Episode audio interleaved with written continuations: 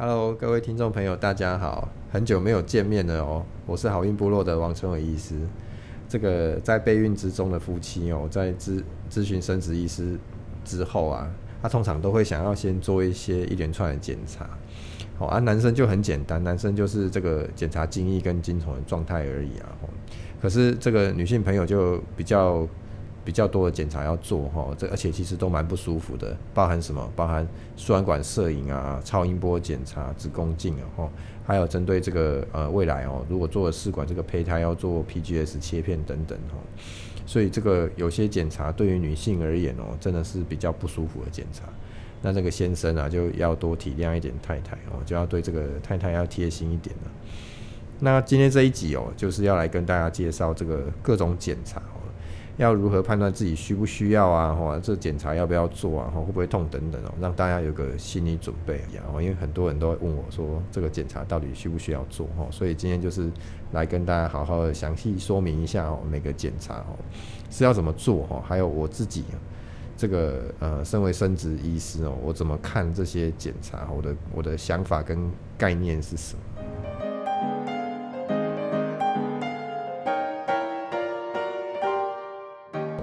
首先哦，来跟大家介绍这个男性的检查哈。这个男生的检查就很简单哈。我我一直都在跟大家强调哦，就是这个出诊之前哦，要男生女生要检查，应该都要先检查男生哦。所以这个你来到生殖中心，我们护理师啊就会给你一个小杯子啊哈。然后这个杯子哦，你再自己到这个私密的房间去取出来哦就可以了哦。那有些地方像我们这边就会有这个取精室啊，哈，所以就可以到取精室里面去把精液取出来啊，再交给护理师就可以了哈。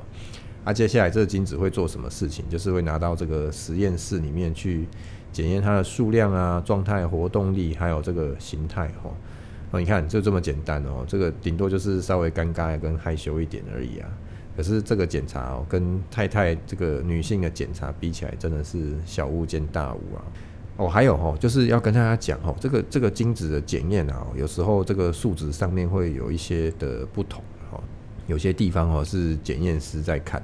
有些地方是胚胎师在看，有些地方是电脑在看。哦，所以你在做这个精液检查，就会发现说，哦，那个有的是健保，有的自费啊，那个价格落差也很大哦。比如说像在像在我们这边啊，就是用人工加晶片看，所以它那个晶片的成本就很高哦。啊、如果是一些鉴宝给付的，就会比较低啊。做出来有什么差别？就是这个精密度的差别啦。吼，所以常常有些人他会在用健宝做的精液检查做完之后，哎、欸、呀，怎么用晶片做完之后就发现说，哦，原来自己精液是有问题啊。结果健宝做都没有问题哦，可能就会出现一些差别哈。第二个哈，就是这个呃，精液也是会有呃一个波动啦。哈，就是说。有时候会好，有时候会不好，然后所以有有些人他这个月做到不好的时候，就会想要翻盘，然后那你大概就两三个月后再来验一次，然后那像是有时候我们会遇到这个呃真的遇到一些精液中没有精子的状况，也就是像这种寡精症或是无精症啊，那遇到这种状态啊，你就不管你试多久，大概都不会怀孕的，吼，怀孕率会很低很低很低，所以啊，试管医师我就会。直接呃建议进入试管，然后精子哦要想的状况哦就是两个，一个就是功能性的，一个就是这个器质性，就是器官的问题。诶，制造精子没问题，但是呢运送的管路出现状况哦，这种就好解决啊。这种就是反正它送不出来，就就是直接跳过去这个输送的管道，直接在这个睾丸上面取精哦，就取得到了哈。功能性的问题就是它本来就不会造精啊，所以你不管你在做什么事情，大概都不大会造精哦，除非它是工厂还在，然后只是没有荷尔蒙，那我们就可以就是用一些刺激的方式让它去造精哦，这跟我们在做刺激排卵有一点接近了哈。那有些哈是一些呃天生的染色体的问题哈，那所以我们会针对这个这种男性的无精症啊，我会去做一些呃。特定的基因的检查，哦，就是去看说这些是有哪一些基因，事事实上是有一些已经知道的基因哦，还会造成这个无精症哦。那这个这个检查归检查，然后这个基因基因也是看归看啊，可是最后还是没精子就没精子啊，也只是知道一个结果而已啊。那我们最后都会嗯。还是会去取精啊，哈，去取取看哦，看看说到底能不能取得到一些精子哈，因为在试管疗程里面啊，哈，这个单一精虫受精哦，就是只需要几只精子就够了，然后所以呃表面上看起来没有精子哦，最后也我们也都是会去用这个呃取精的方式哦把它取出来哈，那呃这些基因检查只是让我们在更了解哦这个预后到底会不会很好哦，还有就是在做试管的时候啊。到底这个呃有没有一些遗传因子哦，会再传给下一代哦？这个是我们在做检查的目的。那如果想要知道更多这个精子检查哈，其实我们之前的 podcast 哦已经有针对这个精液检查讲了一整集哦，这个精子的故事哦，大家可以去看一下这个前面的这一集的内容啊，就会知道更多精子的事情。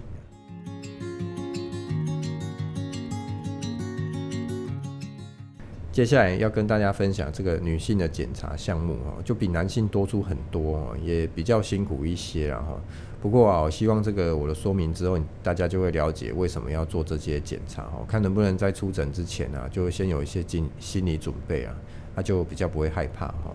所以下面我就跟大家一个一个来说明哈。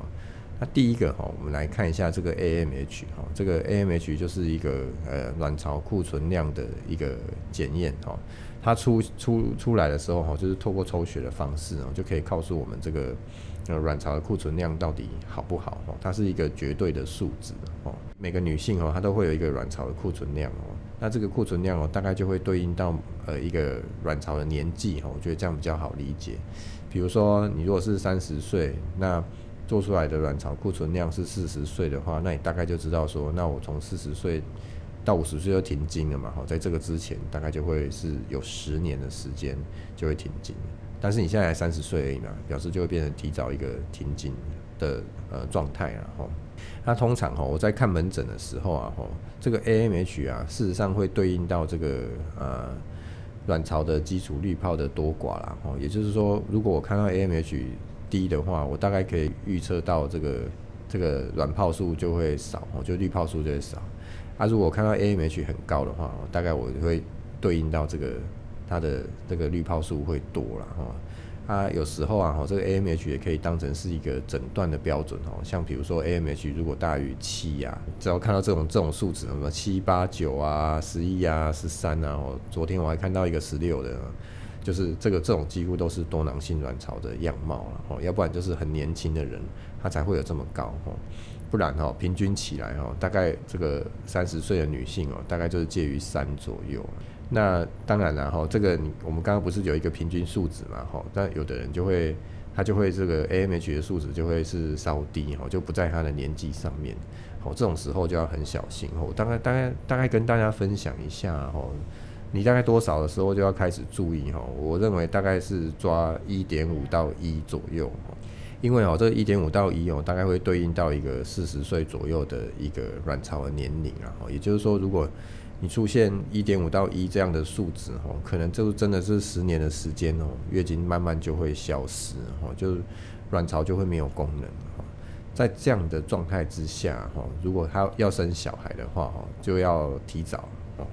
就要赶快去做一个生育的计划。啊，如果没有生育计划怎么办？哦，事实上也没有关系啊，反正停经就停经了哈。我们现在都有荷尔蒙可以补充哈，就只要就是停完经之后记得要补充荷尔蒙。哦，如果跟生育没有相关的话，那就没有关系哦。接下来哦，我们看一下这个甲状腺的问题哈。甲状腺是这样子啦，就是呃，甲状腺的功能太高哦，还有这个太低哦。都会有一点影响怀孕啊。怀孕的时候啊，事实上是需要甲状腺素了哈。所以你本身哦，如果是甲状腺功能稍微太低的话哈，那这个怀孕的时候就有可能会增加一点点的流产率哈。另外就是宝宝需要甲状腺素啦哈，如果没有甲状腺素，其实对这个胎儿的脑部的发展呢，也是会有差了哈。那很多人都会问我说，哎，我甲状腺到底有没有问题啊？这个分成有症状和没症状啊，就是说，有的人他是数值比较低啊，可是呢，他是没症状。好，这个这种就是叫做 subclinical 的的问题，哈，就是说他根本就还没有一个明显的症状，但是可能抽血看起来就有点问题，哈，所以我在出诊的时候哈，会抽两个甲状腺的指数，好，一个是甲状腺的刺激素哦，看看这个大脑有没有在刺激甲状腺，就可以回推甲状腺的状态好不好。第二个哈，我会看的是一个抗甲状腺抗体哈，这抗体是这样的啊，就是。有一些研究哈，越来越多哈，就会发现说这个这个抗体，就这个这个抗体就是这个自体抗体会去攻击这个甲状腺哈，啊这个甲状腺哦就会它功能哦有时候就会死好哦，啊攻击久了之后，这个甲状腺就慢慢就没有功能，就会变差哦，所以所以有这样抗体的人哦，他会有一些特性，就是他可能甲状腺素平常就不是那么稳定了哈，有时候就可能很高，然后到后期就会变低。那也有一些相关性的研究，发现这个好像这个甲状腺抗体有跟这个卵巢的衰竭哦，还有卵巢功能都有一些关系哈。所以在这样的关联性里面啊，如果呃我们临床上在出诊有看到这种甲状腺抗体啊哈，有时候啊我我我我自己啊我会会给一些这个甲很轻微的甲状腺素，就把它当成是像我前面讲的这种就是。呃，没有临床症状，但是又有一点可能未来怀孕会会需要再给他补充一些甲状腺素哈，像这样子可能就会这个甲状腺素一天吃个半颗哈，然后会吃一直吃到接近生的这样子，好，这个就是稍微做点补充哈，因为稍微多一些是没有关系的哈，可是少的话呢就不行。那相对的哈，这个如果甲状腺的功能是亢进的话。第一个哈，就是要先去看说这个诱发亢进的原因啊，有的人是长结节，有的人是单纯这种功能性的亢进，好啊，不管是哪一种哦，都需要吃药哦，来就是让这个呃甲状腺素不要那么多啦。哦。那呃其实啊，这个控制亢进的药物啊，是对胎儿有害的。啊，可是这抗进的患者，她怀孕的时候没办法哦，她还是得要继续怀孕下去啊，哦，所以这个我们就是要做一个，还是要吃药啊，但是要做一个严密的监控哦。我曾经有患者啊，哦，他他不在台北啊，他去看医生呢，呃，那个医生就跟他说，哦，你这个这个胎儿要拿掉哦，这这如果不拿掉的话哦，那个。呃，很恐怖哦，因为你现在吃的这个甲状腺抗甲状腺的药是对胎儿有害，然后他他的访单上面的确是这样子写，那就很紧张，就跑来找我啊，我就跟他说啊，我们就严密追踪就好了，或许有真的有影响，或许没有啊，哦啊，可是你这样子所有的甲状腺素有问题的人，抗进的人都不用生小孩哦，所以我们还是给他做严密追踪之后，后来啊还是生下正常的宝宝啊，哦，所以这个。用药部分是要小心哦，但是就是要去权衡它的好处跟坏处哦，所以这个我们在初诊的时候啊，会去看一下这个甲状腺的功能。接下来哈，我们看一下另外一个叫做 PE 菌哈，这个也是我在看出诊的时候哈，会一定会帮患者验的一个项目啦哈。那 PE 菌哦，它本身就是一个性传染病啊，这个 PE 菌会怎么样哈？它就是会造成这个骨盆腔的感染哈。然后骨盆腔感染久了之后啊，它主要啊就会，呃，让这个输卵管失去功能。早期啊，在台湾啊，那个 PE 菌感染真的很很盛行哦，所以这个就是很早期的时候啊，哦，这 PE 菌就会造成一些输卵管水肿哦，然后或者是输卵管功能就会被影响到哦，最后就会造成说没有办法自然受孕哦，所以我通常在出诊的时候就会验一个叫做 PE 菌的抗体。不是验 PE 菌本身的哈，因为这个 PE 菌有时候有时候很根本你那个当下已经没有了嘛哈，所以你去验那个到底现在这个当下有没有得得到 PE 菌是没有意义的哈。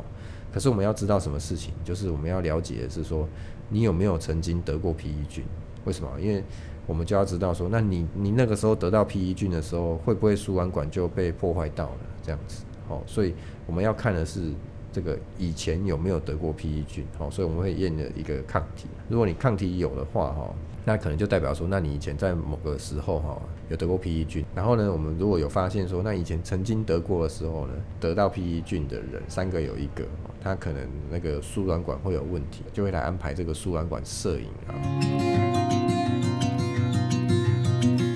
好啊，接下来哈，我们看一下这个。染色体，这个染色体是这样子啊，吼，这个大家要知道吼，这个染染色体人就二十三对染色体，那基本上吼，我们可以长这么大吼，染色体大概是没有什么特别的问题啊，吼，啊，什么时候我们要去验说这个夫妻的染色体有没有状况哦？就是比如说那个有遇到这种反复性流产的，那表示说他这个胚胎大概是一些染色体的问题，所以他才会流产嘛。那这个胚胎如果染色体有问题，夫妻又很年轻的话，那就有可能是真的夫妻某一个人的染色体出现了状况。好，在这种状态之下呢，我会去验染色体。另外哈，也有一个是，比如说这种卵巢早衰的这种族群哈，真的衰退很厉害哦，不是一般的早衰哦，它是可能是二三十、二二二十二、二十五岁这种，然后卵巢就衰竭突然很快的这种的，这种我也会去验一下染色体。还有一些哦是这种像这种偷纳氏症的这种哈，比如说。呃，我有遇过一个患者哦，他是这种这种大概高中生啊，然后来的时候呢，就是没有什么第二性征哦，啊，就说说原因奇怪，月经都没有来哈，这种状态啊，我们去如果去检查，就会发现他的这个器官有问题啊，我们也会给他验染色体，然后你就会发现说，哦，原来他是这种性染色体的状况哦，所以。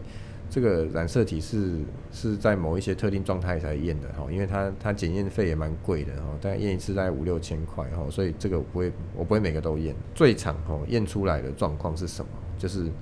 你看人都正常的，可是他胚胎或者是说就是临床上一直流产嘛哈，最常看到就是这个染色体会有一个叫做平衡性转位。什么叫平衡性转位？就是说它的那个呃套数都不变。我刚刚不是讲二十三对嘛哈，这。一到二十三，你套数都算得出来，但是啊哈，可能有一些人的位置是错置的哈，比如说我们人有两只手两只脚，结果呢，他的右手就接到左脚去，啊左脚接到右手上面去这样子，啊你远远看起来他也是两只手两只脚，啊可是那个位置是错的，好，我们这个染色体要减速分裂，要变成精子卵子嘛，那可是它这变它在分裂的时候，就是真的就会变成是。是左手右脚这样子是不同脚了，这样，所以这个错了，在跟另外另外一半的另外一半的染色体结合的时候，那个套数就错了，这样子。它有时候可以受孕哦，但是就没办法再怀孕下去，所以就会变成流产。通常哈，就是只要出现这种转位的啊，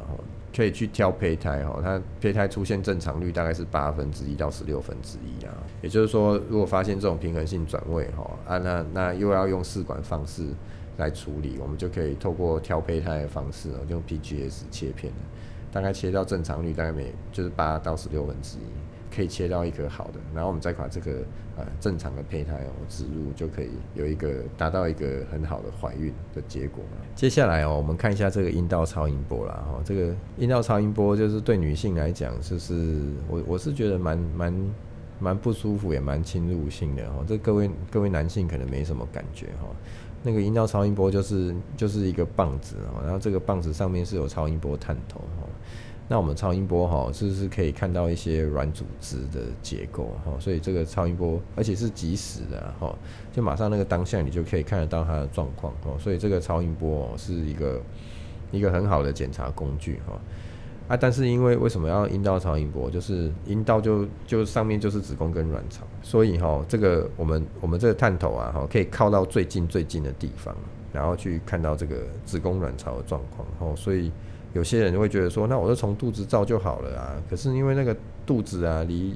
离那个子宫卵巢真的很深啊。大家大家不知道那个有多深哈，那个那个肚皮可能就已经六七公分了，然后再照到这个。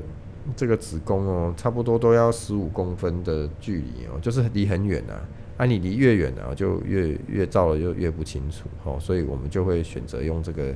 阴道的方式哦，直接就是靠在这个子宫颈上面哦，马上上面就是子宫卵巢哦，就可以看得最清楚。那这个检查的目的是这样哦，就是我们要来看这个子宫跟卵巢的状况哈。啊，很最好是在月经来的刚来的一二三天来看啊，哦，那个时候来看这个。生子的这个滤泡哈是最漂亮也是最准的时候哈啊，很多人就觉得啊，那我在流血啊，到底可不可以做超音波？事实上是可以的哈，啊也是这个时候做哈，在流血的时候做是最好的哈。为什么啊？因为这个这个卵巢的卵泡就是都就是每一颗都会一样大哈，所以我们在数卵泡的时候啊哈，就是可以数得比较准哈。再来是如果你有一些囊肿啊，一些奇怪的囊肿。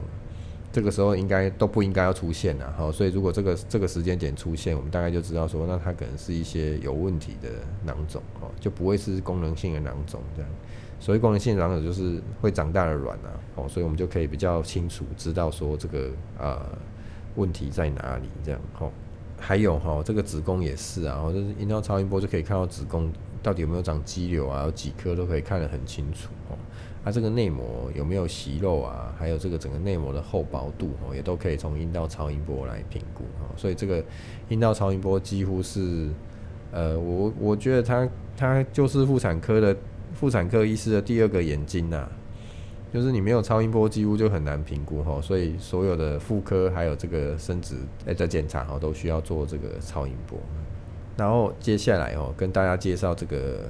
着床窗口测试哈，就是 ERA 啊，或者是 MIRA 哈。这个着床窗口测试是这样子啦哈，就是说，呃，你知道大家知道这个我们在做试管啊，在胚胎植入的时候啊，哈，这个胚胎植入的时间点是固定的，而且哈，人类啊，它的这个时间点啊是蛮这个这个蛮窄的哈，就是说大概只有一天的时间。那你如果这个时间点错的话，你这个植入的的时间就会是错的，那就会不怀孕哦。那、这个是这几年哈的，我们对于这个植入的时候的一个新的发现啊，吼，所以它检查的目的啊，吼，就是说，当你当我们觉得，哎，那个好像胚胎明明就很漂亮，吼，但是我们植入却却都失败，这种时候啊就可以来做这个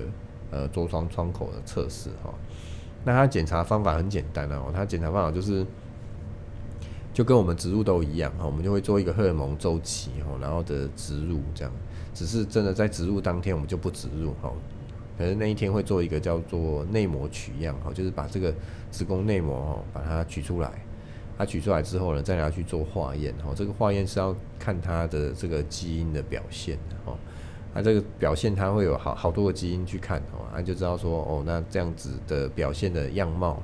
大概呢，就会是一个适合植入或是不适合植入的状况，哦，所以它就会变成会会有出现几个数值，就一个就正常，一个就是啊你窗口是往后的，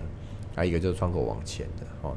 以前哦，在没有这个检查之前呢，我们如果遇到这种这个明明就觉得胚胎很漂亮，可是植进去却却都没有怀的，我们就会自动去调整窗口，哦，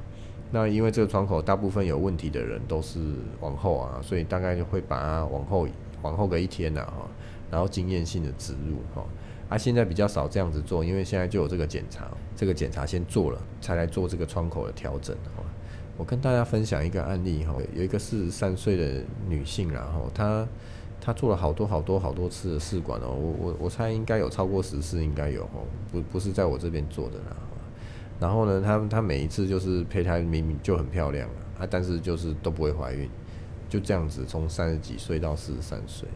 那他来看我的时候，我就觉得很怪啊，我就想说，嗯，这个这个应该是先做个这个窗口测试哦再说。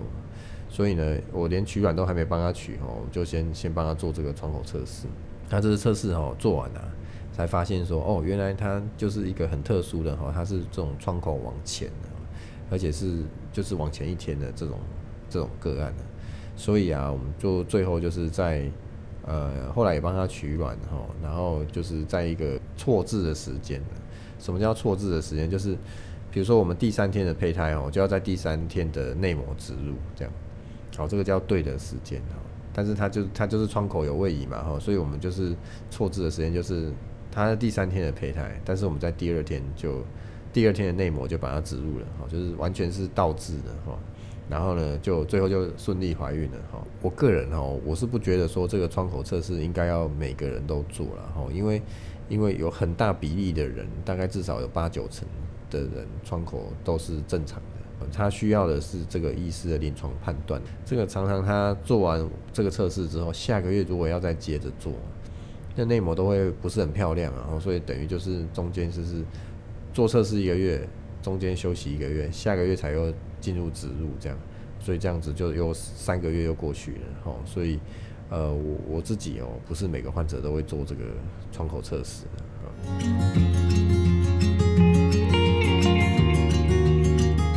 接下来哈跟大家介绍这个输卵管摄影哈，这输卵管摄影哈，它它是一个呃，我觉得是一个不错的检查哈。它的目的就是要来看一下这个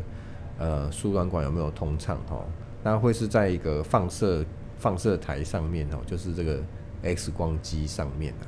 我觉得那环境蛮不舒服的哈，就是这个呃，那因为那种台子都蛮冰冷的啦，就冰冰的。如果大家有去做这种肚子的这种 X 光，你就知道啊，它就是一个很硬啊，然后很很冰的一个板子，然后你就躺在上面这样。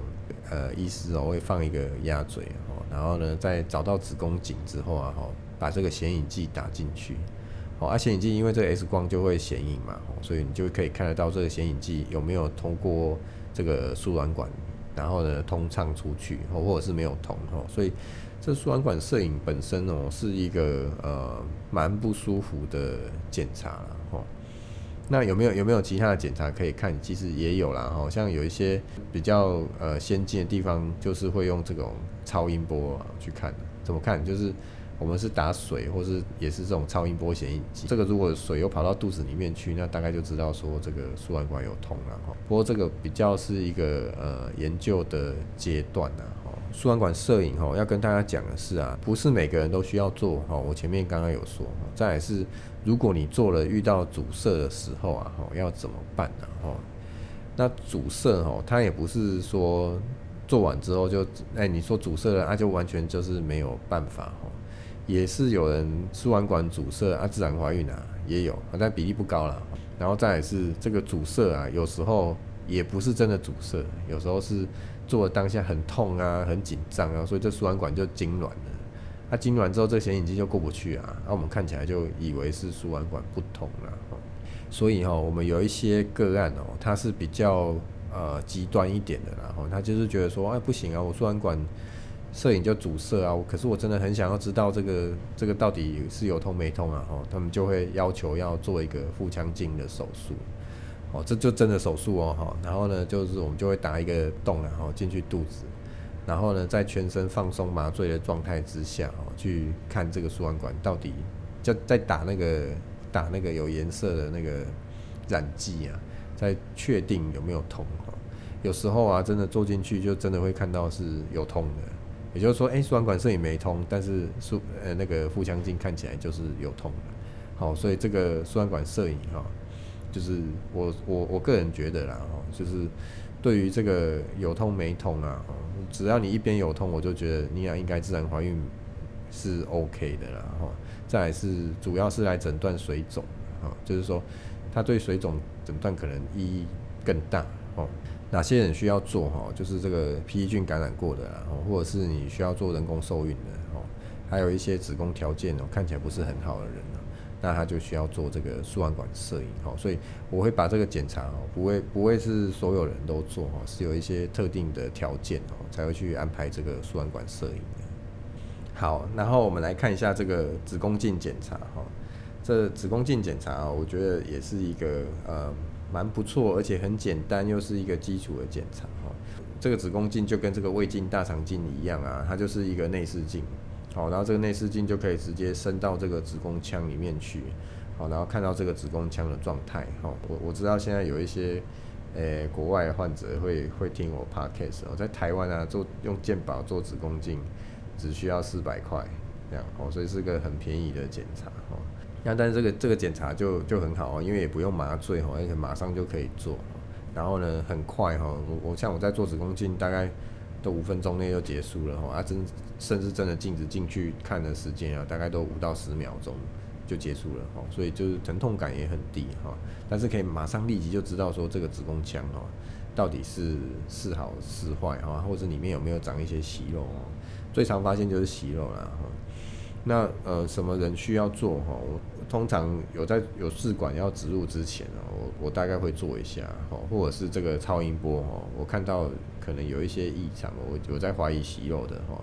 啊，对哈，这息肉这件事情要跟大家讲哦，这个超音波不见得看得到息肉。啊，超音波看到息肉，你子宫镜看有时候也不见得有，所以很多人都会都会问我说，哎、你这个我超音波就没看到息肉啊，为什么子宫镜有这样？啊，超音波是不是就误诊啊？还是没看到？啊，其实不是，因为因为超音波它本身就就看到息肉的机会就不高这样，而且它还会跟这个内膜的状态有关。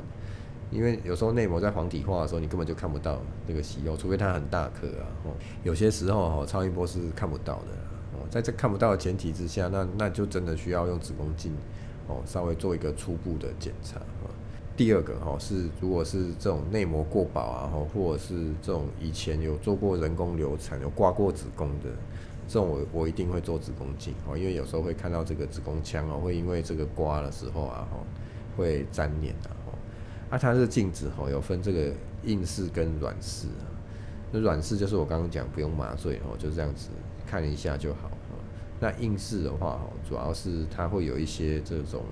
器械哦，可以去做做一些处理哦。比如说，如果是有粘连，我们要电烧啊，要把它烧开来啊，或者是可以有那有那种有带剪刀的哦，可以进去就是把这个想要剪的地方剪掉，或是像息肉啊，就直接把它夹出来。像这种哦，就是叫做硬式子宫镜哦。那通常硬式子宫镜就比就需要麻醉，我们做的时间会长吼，然后呃，这个疼痛感会比较强吼，所以通常这个硬式子宫颈就会麻醉哦。我，通常的顺序就是先做软式，就不麻醉，先看一下啊，如果有问题再来看看说需要怎么处理，后面才会排一个麻醉的手术吼。那接下来哈，这个我们跟大家来看一下这个免疫的问题啦。有些孕妇哈，或者是说在呃网络上面很多人都会讲说，我我是不是有免疫的问题？然后什么样的状态需要去做免疫检查了？哈，那需要做免疫检查的人哦，有大概有几个呃特性啊。第一个就是有可能是反复性流产的。或者是它本身就是有一些这个免疫疾病哦，主要就是抗磷脂抗体这个症候群哦，这个是会真的造成血栓的。其他的部分哦，我是觉得呃不大需要说非得要做免疫不可啦哈，因为这个免疫检查是这样，我我在之前几集应该有跟大家就是讲过啊哈，这个就是就是像那个抗磷脂抗体症候群的人啊，他是他是会有很厉害的全身的血栓啊，这血块不会只有。栓在这个胎盘上面啊，哈，他也会就是对全身性的都会有血栓，这种人哦，他才需要去打那种抗凝血剂，哈，因为他就是全身都会有血栓嘛，哈，所以你打抗凝血剂是合理的。如果是这种只有一点点的数值的有问题的，哦，大家想象一下哈，你你如果是觉得说你身体有血栓会塞住宝宝的血流啊，哦，他那个胎盘的血流其实很大很很宽的。如果你觉得那里会有血栓的话，那这个血栓大概也会去塞住你的脑啊，或者心脏，大概也会有问题啊。可是你看，我们脑跟心脏根本都没有问题啊，所以血栓是不会去挑地方的啦，哦，所以不不会就是说，哎、欸，我这血栓就只有去塞住我宝宝啊，所以我会我就会去验了某一些特定的数值，然后就觉得说，哦，那我身上应该要有血栓的，于是我就去做了这个呃，去打了抗凝血剂，这样子事实上是呃坏处会多于好处了。为什么会有坏处？你知道，就是很多人他打了之后就会开始那个肚子啊，就会开始有很多乌青啊。那代表什么事情？就是你把你的身体哈调整到一个容易出血的状态。它这容易出血的状态哈，如果你身上有一些呃凝血的问题，或者是说这个身上有一些比较脆弱的血管哦，像有的人他是脑部有血管瘤，那个有时候如果刚好破掉的话，就会变成一个很严重的大出血哦，所以。嗯，我我们都认为这个嗯，